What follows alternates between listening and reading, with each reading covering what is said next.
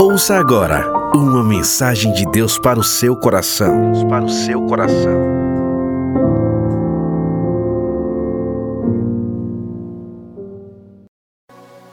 Primeira Coríntios, capítulo 1. Eu quero ler com a amada igreja os versos 17 e, os versos, e o verso 18. 1 Coríntios, capítulo 1, verso 17 e o verso 18. Aleluia. Quem achou, dá um glória aí, irmão. Aleluia. 1 Coríntios capítulo 1, verso 17 e 18. Pois Cristo não me enviou para batizar, mas para pregar o Evangelho. Não, porém, com palavras de sabedoria humana, para que a cruz de Cristo não seja esvaziada. Pois a mensagem da cruz é loucura para os que estão, se para os que estão perecendo. Mas para nós, os que estamos sendo salvos, é o poder de Deus. Diga assim comigo, repita o tema dessa breve mensagem. Diga, para que a cruz de Cristo não seja esvaziada. Você pode se sentar. A preocupação clara, nítida do, do apóstolo Paulo é para que a cruz de Cristo não seja esvaziada. Sobre essa verdade eu quero meditar com a amada igreja na total, total dependência do Espírito Santo de Deus. Paulo afirma nesse texto que acabamos de ler que a mensagem da cruz é loucura para os que perecem, mas o poder de Deus para os que estão sendo salvos. E quando a gente lê a Bíblia, a gente precisa orar, interagir com o Espírito Santo para que ele ministre a nossa vida. Como assim? Como a cruz de Cristo poderia ser esvaziada? O que significa? Porque a mensagem da cruz é loucura para uns e a manifestação do poder de Deus para outros. Observando o texto base da nossa mensagem, esses dois versículos, versos 17 e 18, 1 Coríntios capítulo 1, é importante e se faz necessário nos inteirarmos um pouco mais desse contexto aqui. Então considere junto comigo. A igreja de Coríntios foi muito certamente a mais difícil entre todas as igrejas com as quais Paulo se relacionou, Paulo pastoreou. Lendo o livro de Atos, nós podemos saber detalhes de como essa igreja foi fundada. Você pode tomar nota, depois estudar, aconselho a fazer isso.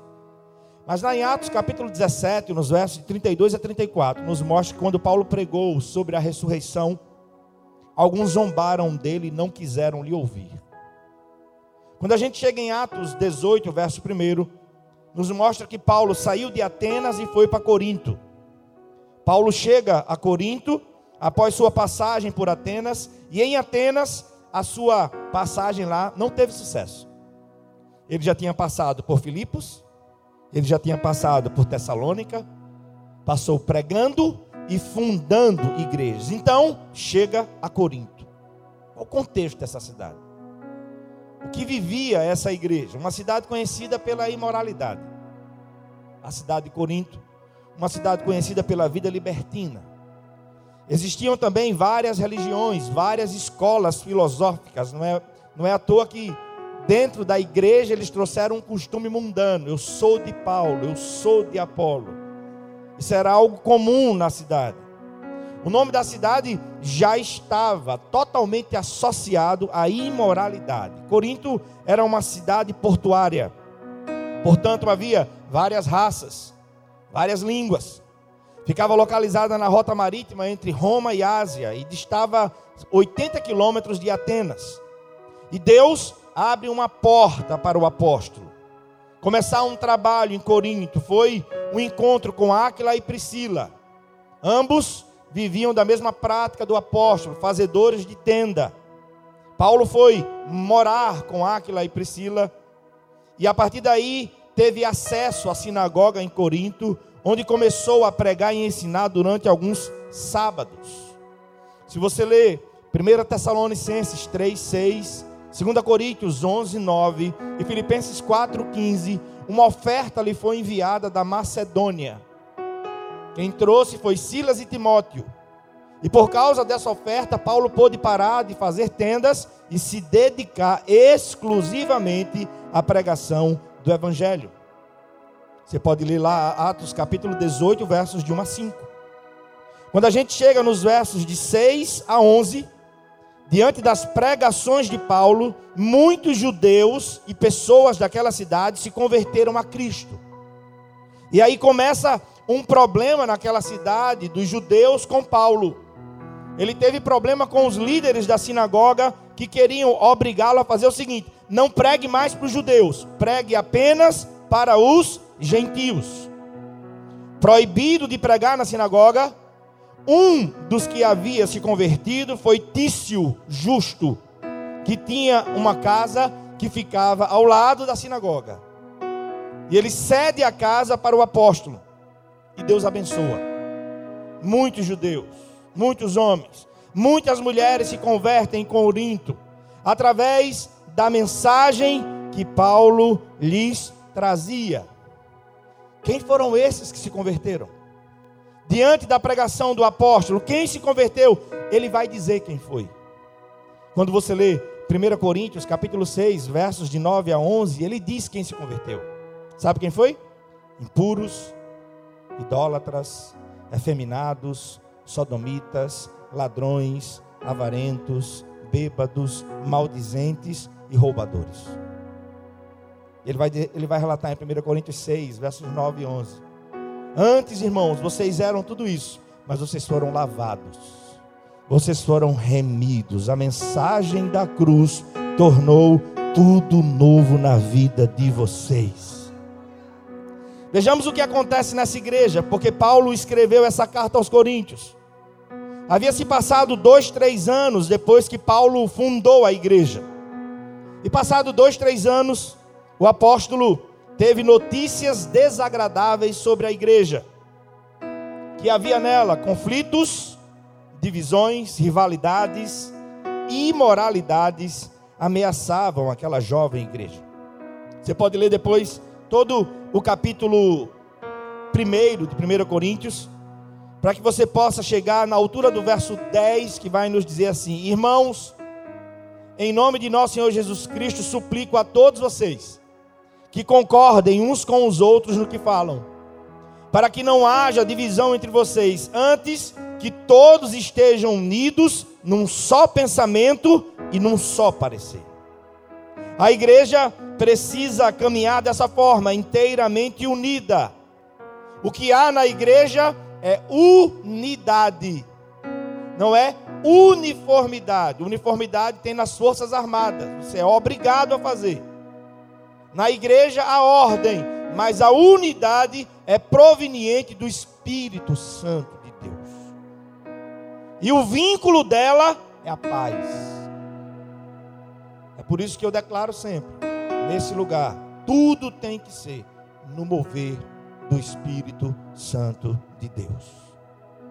Para que possamos ser essa igreja inteiramente unida, falando a mesma coisa, em unidade do espírito, conservando um só pensamento e um só parecer. Aí a gente chega no verso 17. É o primeiro versículo da nossa breve mensagem. E Paulo vai dizer assim: Pois Cristo não me enviou para batizar, mas para pregar o Evangelho.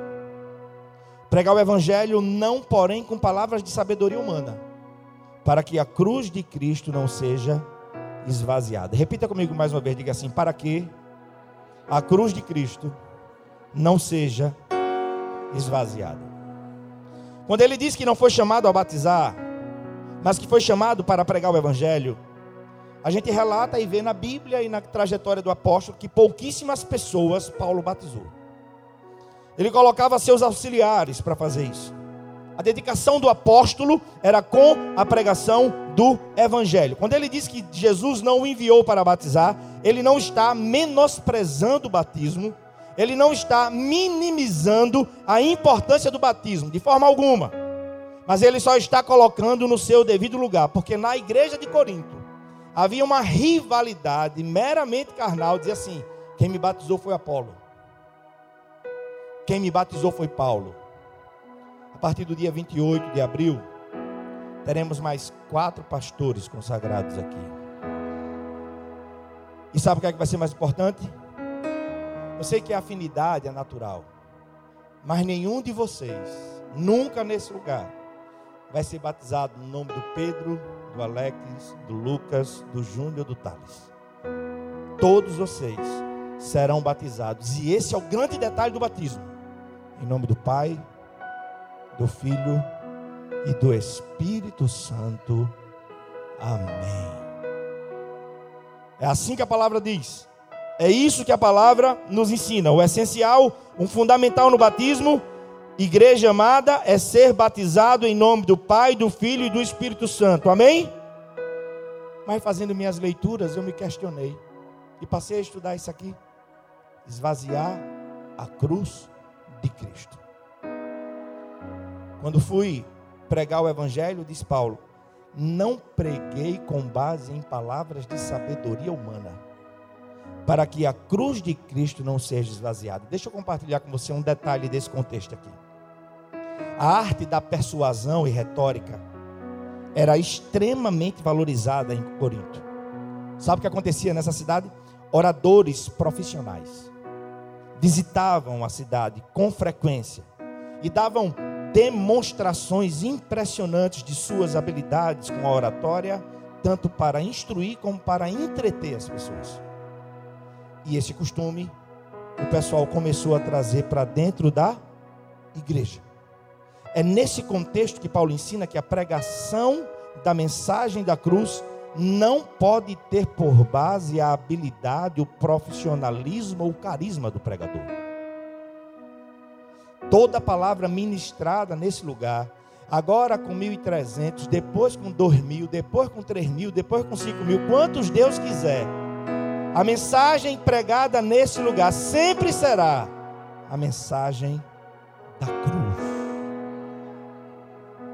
Não baseada no carisma, na habilidade, ou na facilidade de quem esteja pregando. Porque a cruz de Cristo não pode ser esvaziada. Diga comigo, dele, por ele e para ele são todas as coisas. A mensagem da cruz, escuta igreja, nunca se apoiou e nunca se apoiará no pregador, no pastor, no evangelista, seja lá quem for. A verdade é que a mensagem da cruz, a palavra, é poderosa em si mesma. Basta só ler. E ela toca você. O príncipe dos pregadores se converteu em um dia, Charles Spurgeon que o pastor da igreja faltou. Naquela época a locomoção era a cavalo. E o pastor faltou. E havia um diácono que não tinha habilidade com a oratória. E o que ele fez? O pastor tem que chegar, o pastor tem que chegar, o pastor não chegou. O que ele aconteceu? Ele pegou a Bíblia, abriu a Bíblia e só leu assim: Olhai para mim e sereis salvos. E leu de novo: Olhai para mim e sereis salvos. Olhai para mim e sereis salvos. Olhai para mim e sereis salvos. Olhai para mim e sereis salvos. Sem linha homilética nenhuma. Olhai para mim e sereis salvos. Um jovem de 15 anos. Lá atrás. Levantou a mão. Quem era ele? Charles Spurgeon. O príncipe dos pregadores. Porque a mensagem da cruz não pode ser esvaziada que nessa igreja, que nesse ministério, não tenhamos nunca profissionais do púlpito. Já disse Dr. Shed, o pregador do evangelho, ele não pode ser mero comunicador, mero orador. O pregador do evangelho, ele tem que ser uma testemunha de Cristo. Ele fala do que ele vive ele fala do que ele conhece do seu Senhor. E isso é tão verdade que falando à igreja de Coríntios, você pode olhar aí o capítulo 2 de 1 Coríntios, olha a essência da mensagem de, de Paulo para a igreja. Ele diz assim: ó, eu mesmo, irmãos, quando estive entre vocês, eu não fui com discurso eloquente, nem com muita sabedoria. Escuta, e poderia. Criado aos pés de Gamaliel, versado na lei, conhecedor de muita coisa, mas ele diz que quando conheceu a Cristo, considerou toda a sua sabedoria como esterco. Para que a mensagem da cruz não se apoie em sabedoria humana. A mensagem da cruz não pode ser adulterada, não pode ser suavizada, não pode ser diminuída. Olha o testemunho do apóstolo. Quando eu estive entre vocês, eu não fui com discurso eloquente, nem querendo esbanjar sabedoria para lhes proclamar o mistério de Deus, pois decidi nada saber entre vocês, a não ser Cristo e este crucificado. É essa mensagem, irmão. É essa mensagem que tem que ser pregada. Não devemos estar atrás das luzes de ribalta. Não, tudo é dele, tudo é por ele, tudo é para ele. Se ele não falar, se ele não fizer, ninguém nem fala nem faz nada. A preocupação do apóstolo é uma preocupação que devemos ter hoje nesse lugar e nessa igreja. A cruz não pode ser diminuída, não pode ser esvaziada. Olha como ele se porta diante da igreja. Foi com fraqueza, foi com temor e com muito tremor. Estamos diante da menina dos olhos do Senhor. Nenhum pastor morreu na cruz, mas o dono da igreja morreu na cruz por ela. E não pode ser pregada outra mensagem. Não, não pode ser anunciado outra palavra nesse lugar. Quando estive entre vocês, foi em fraqueza, reconhecendo a minha limitação, em temor e tremor diante do Senhor. A minha mensagem, a minha pregação não consistiram em palavras persuasivas de sabedoria, mas em demonstração do poder do Espírito, para que a fé de vocês não se embasasse em sabedoria humana, mas em Cristo. É essa mensagem que tem que ser pregada até o dono da igreja voltar. Para não esvaziar a mensagem da cruz, Paulo evitava de caso pensado a retórica. Seu foco ao pregar era Cristo e esse crucificado de forma simples e pura, sem floreio, sem subterfúgios, a mensagem pura. Paulo aprendeu que não dependia de um discurso eloquente, nem muito menos de uma argumentação engenhosa simplesmente precisava ser fiel à mensagem da cruz, porque toda obra já foi feita por Cristo. Tanto eu quanto você. Pode abrir a boca. E Deus, através do seu Espírito, nos usa poderosamente. Lá no teu trabalho, lá na tua casa, lá na tua faculdade, lá na tua escola, o Senhor quer te usar poderosamente. Romanos 1,16: Porque não me envergonho do Evangelho, porque é o poder de Deus para a salvação de todo aquele que crê. Se fosse levado pela onda da época em Coríntio, Paulo teria exaltado a si e teria ofuscado a Cristo em sua mensagem. Que sempre tem que ser o cerne, a ênfase, o objetivo maior. Me apaixono quando leio Gálatas 6, verso 14 Paulo diz: quanto a mim, que eu jamais me glorie. E se tiver que me gloriar, que seja na cruz de Cristo. Na cruz.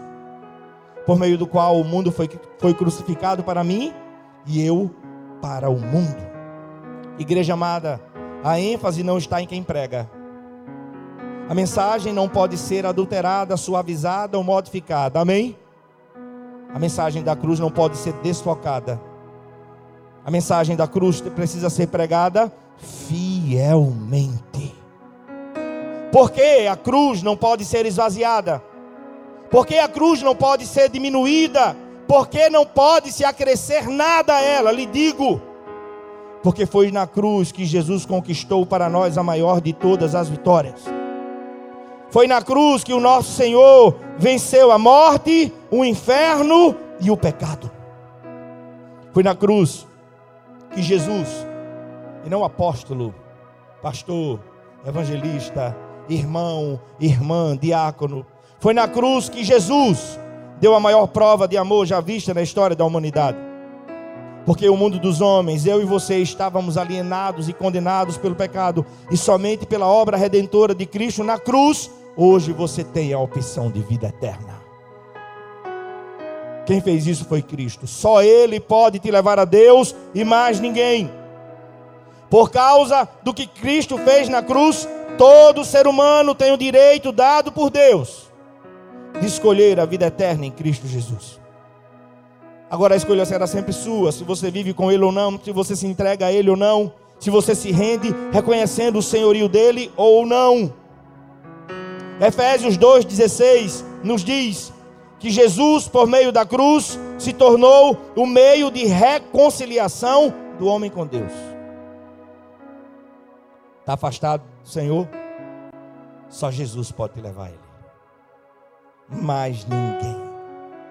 Colossenses 1, verso 19 diz: Pois foi do agrado de Deus que nele habitasse toda a plenitude, e por meio dele reconciliasse consigo todas as coisas, tanto as que estão na terra quanto as que estão nos céus, estabelecendo a paz pelo sangue derramado na cruz.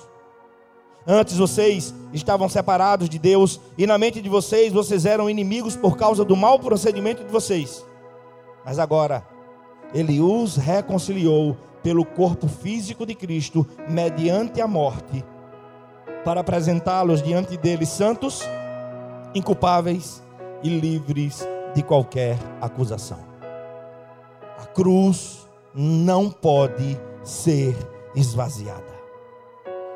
A obra que Jesus realizou na cruz Somente por meio dela é possível ter paz com Deus.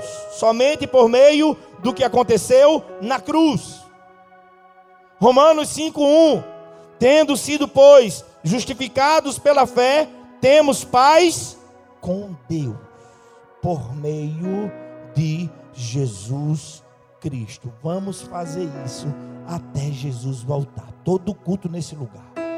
Quem aqui sentar quem participar pelas mídias vai ouvir assim: alguém quer se entregar a Cristo? Alguém quer se reconciliar com Cristo? Isso vai ficar registrado.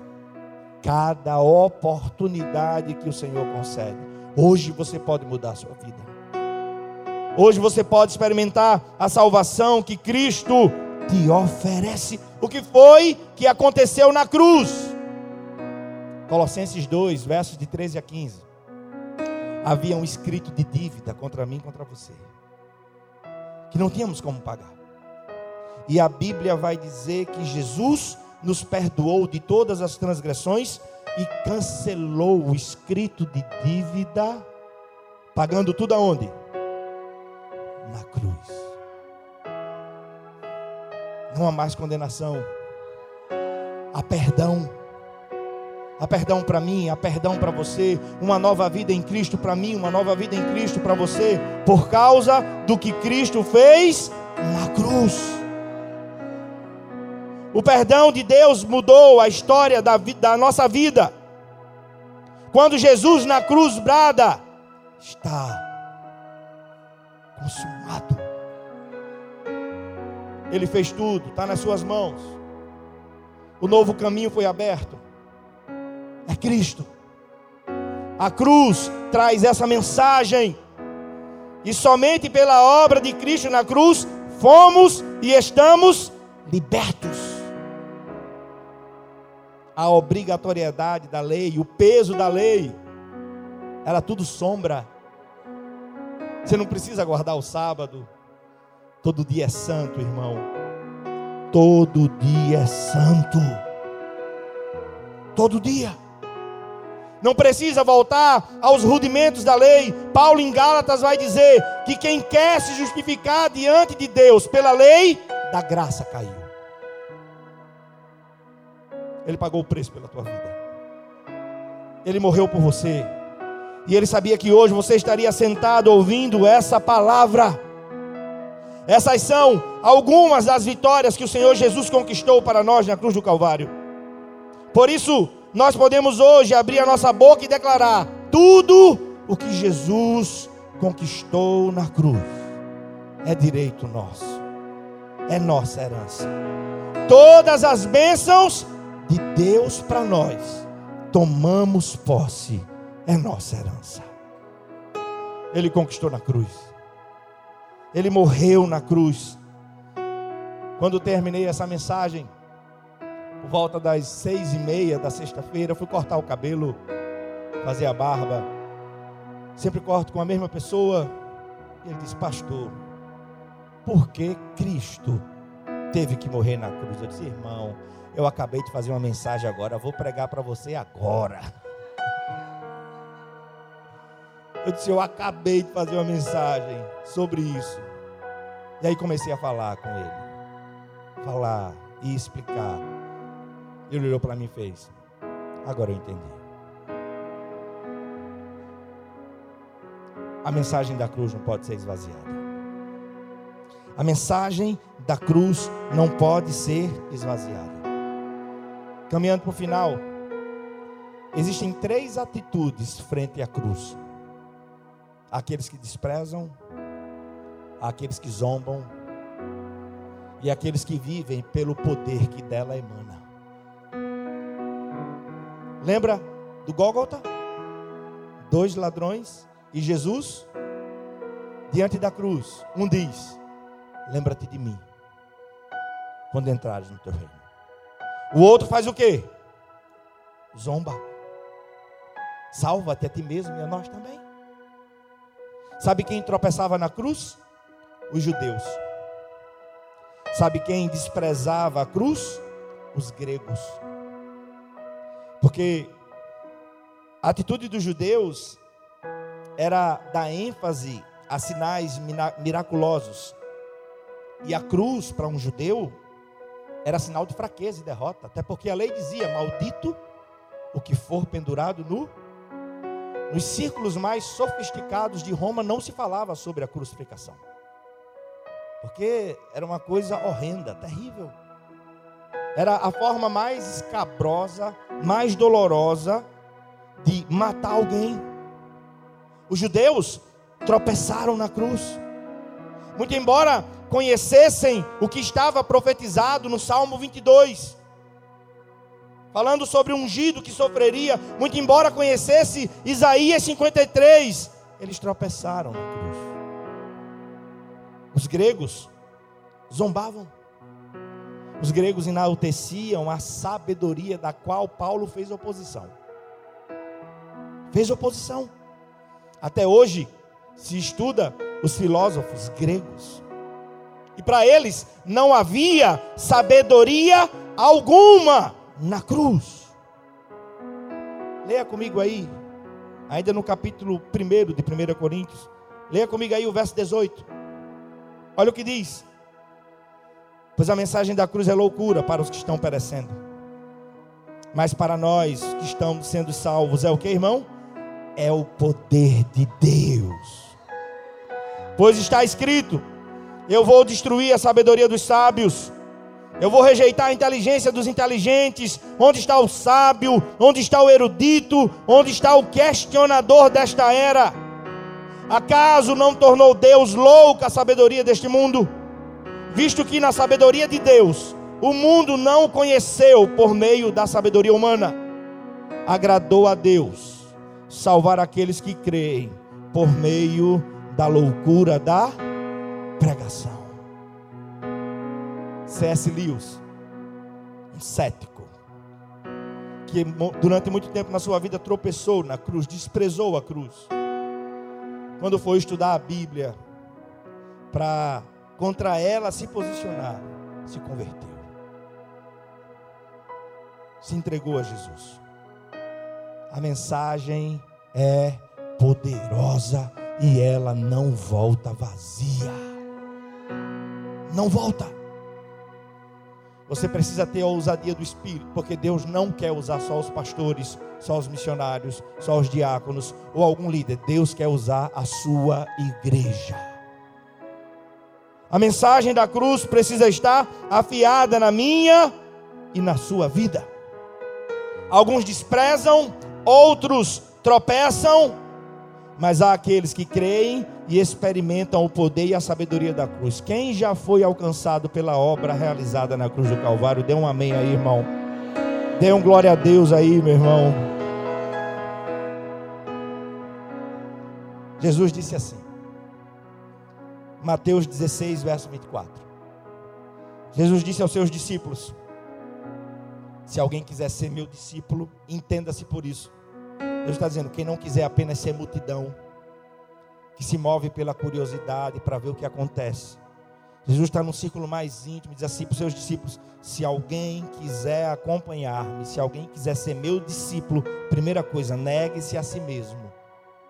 E depois ele vai dizer o que? Tome a sua cruz e siga-me. Foi ele que ensinou que quem quiser ser um servo, uma serva do Senhor autêntico, quem quiser nessa vida seguir verdadeiramente a Jesus e não aderir a um sistema religioso, quem quer realmente se converter e seguir a Cristo como discípulo e não como curioso, precisam carregar a sua cruz. Foi o que ele fez. Ele carregou a sua cruz para nela morrer por mim e por você. Quem quer caminhar com Cristo assim, não tem como. Tem que passar pela cruz e nela morrer. Tem que passar pela cruz e fazer como Paulo, agora vivo, Gálatas 2:20, agora vivo não mais eu, mas Cristo vive em mim. E a vida que vivo na carne, vivo pela fé também no Filho de Deus. Essa experiência de conversão autêntica.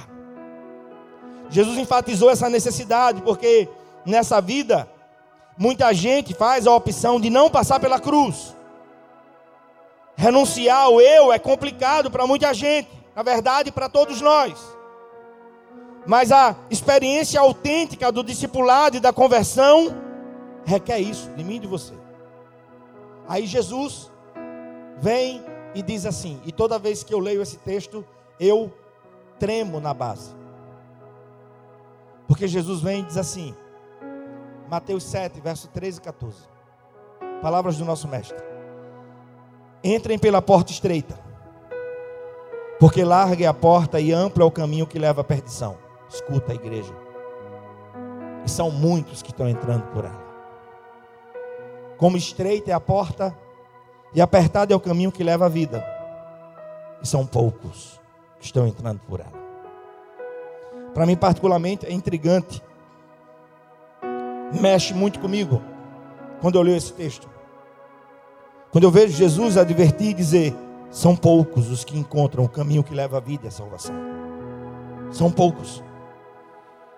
Estaria Jesus dizendo isso, corroborando com a predestinação fatalista? Alguns foram, foram criados para serem salvos e outros para serem condenados de maneira nenhuma. Porque Deus amou o mundo de tal maneira que deu seu Filho unigênito para que todo, todo, todo aquele que nele crê não pereça, mas tenha a vida eterna. Não, não, predestinação fatalista, não. Também posso citar aqui para você, 2 de Pedro 3,9. Ele é longânimo para convosco, não querendo que nenhum se perca. Nenhum. Não querendo que nenhum se perca, senão que todos cheguem ao arrependimento. Você não foi criado para ir para o inferno. E o inferno não é a história da carochinha. É um lugar onde o fogo não se apaga. Onde há ranger de dentes e o verme nunca morre. É o que a Bíblia ensina. Mas a palavra diz: Jesus chama o caminho para o céu de porta estreita, caminho apertado. Não pelo fato de generosidade da parte de Deus, de maneira nenhuma. Mas é porque para segui-lo de fato é preciso se converter. Essa é a mensagem da cruz. Eu tenho que me arrepender, você tem que se arrepender. Eu preciso viver sob o senhorio, abaixo do senhorio de Cristo. Você também. Quando Jesus diz, irmão, assim, naquele dia, muitos me dirão: Senhor, em teu nome fiz milagres. Ele está falando para quem? Ele está falando para o não crente, é isso?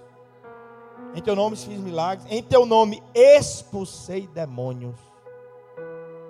E eu lhes direi abertamente: Nunca conheci vocês. Apartem-se de mim. E ele diz por quê? Porque vocês viveram na prática da iniquidade. Tem que passar pela cruz e nela morrer. Essa mensagem da cruz não massageia o ego, dá vontade de ir embora. É por isso que a cruz de Cristo não pode ser esvaziada. É por isso que a mensagem não pode ser suavizada. A palavra tem que ser pregada como ela é. Posso ouvir um amém ou está difícil, irmão? Pode dar um amém mesmo aí, irmão? Dê de novo um amém. Mateus 7, verso 13 e 14. Jesus está dizendo o seguinte: só existem duas opções. Quais são as duas opções? Qual é a primeira opção? Estou com medo, irmão. Céu. E a outra? Olha, esses foram mais corajosos. No primeiro culto das 16, os irmãos falaram para dentro. Inferno. É a realidade da palavra, irmão. E quero me conservar assim diante de Deus. Não estarei nesse púlpito, nesse púlpito para massagear o ego de ninguém. E que Deus nos guarde de esvaziar a cruz de Cristo. A mensagem é essa. E não pode ser pregada de outra forma. Amém? Para a gente encerrar. Vá para Filipenses capítulo 2.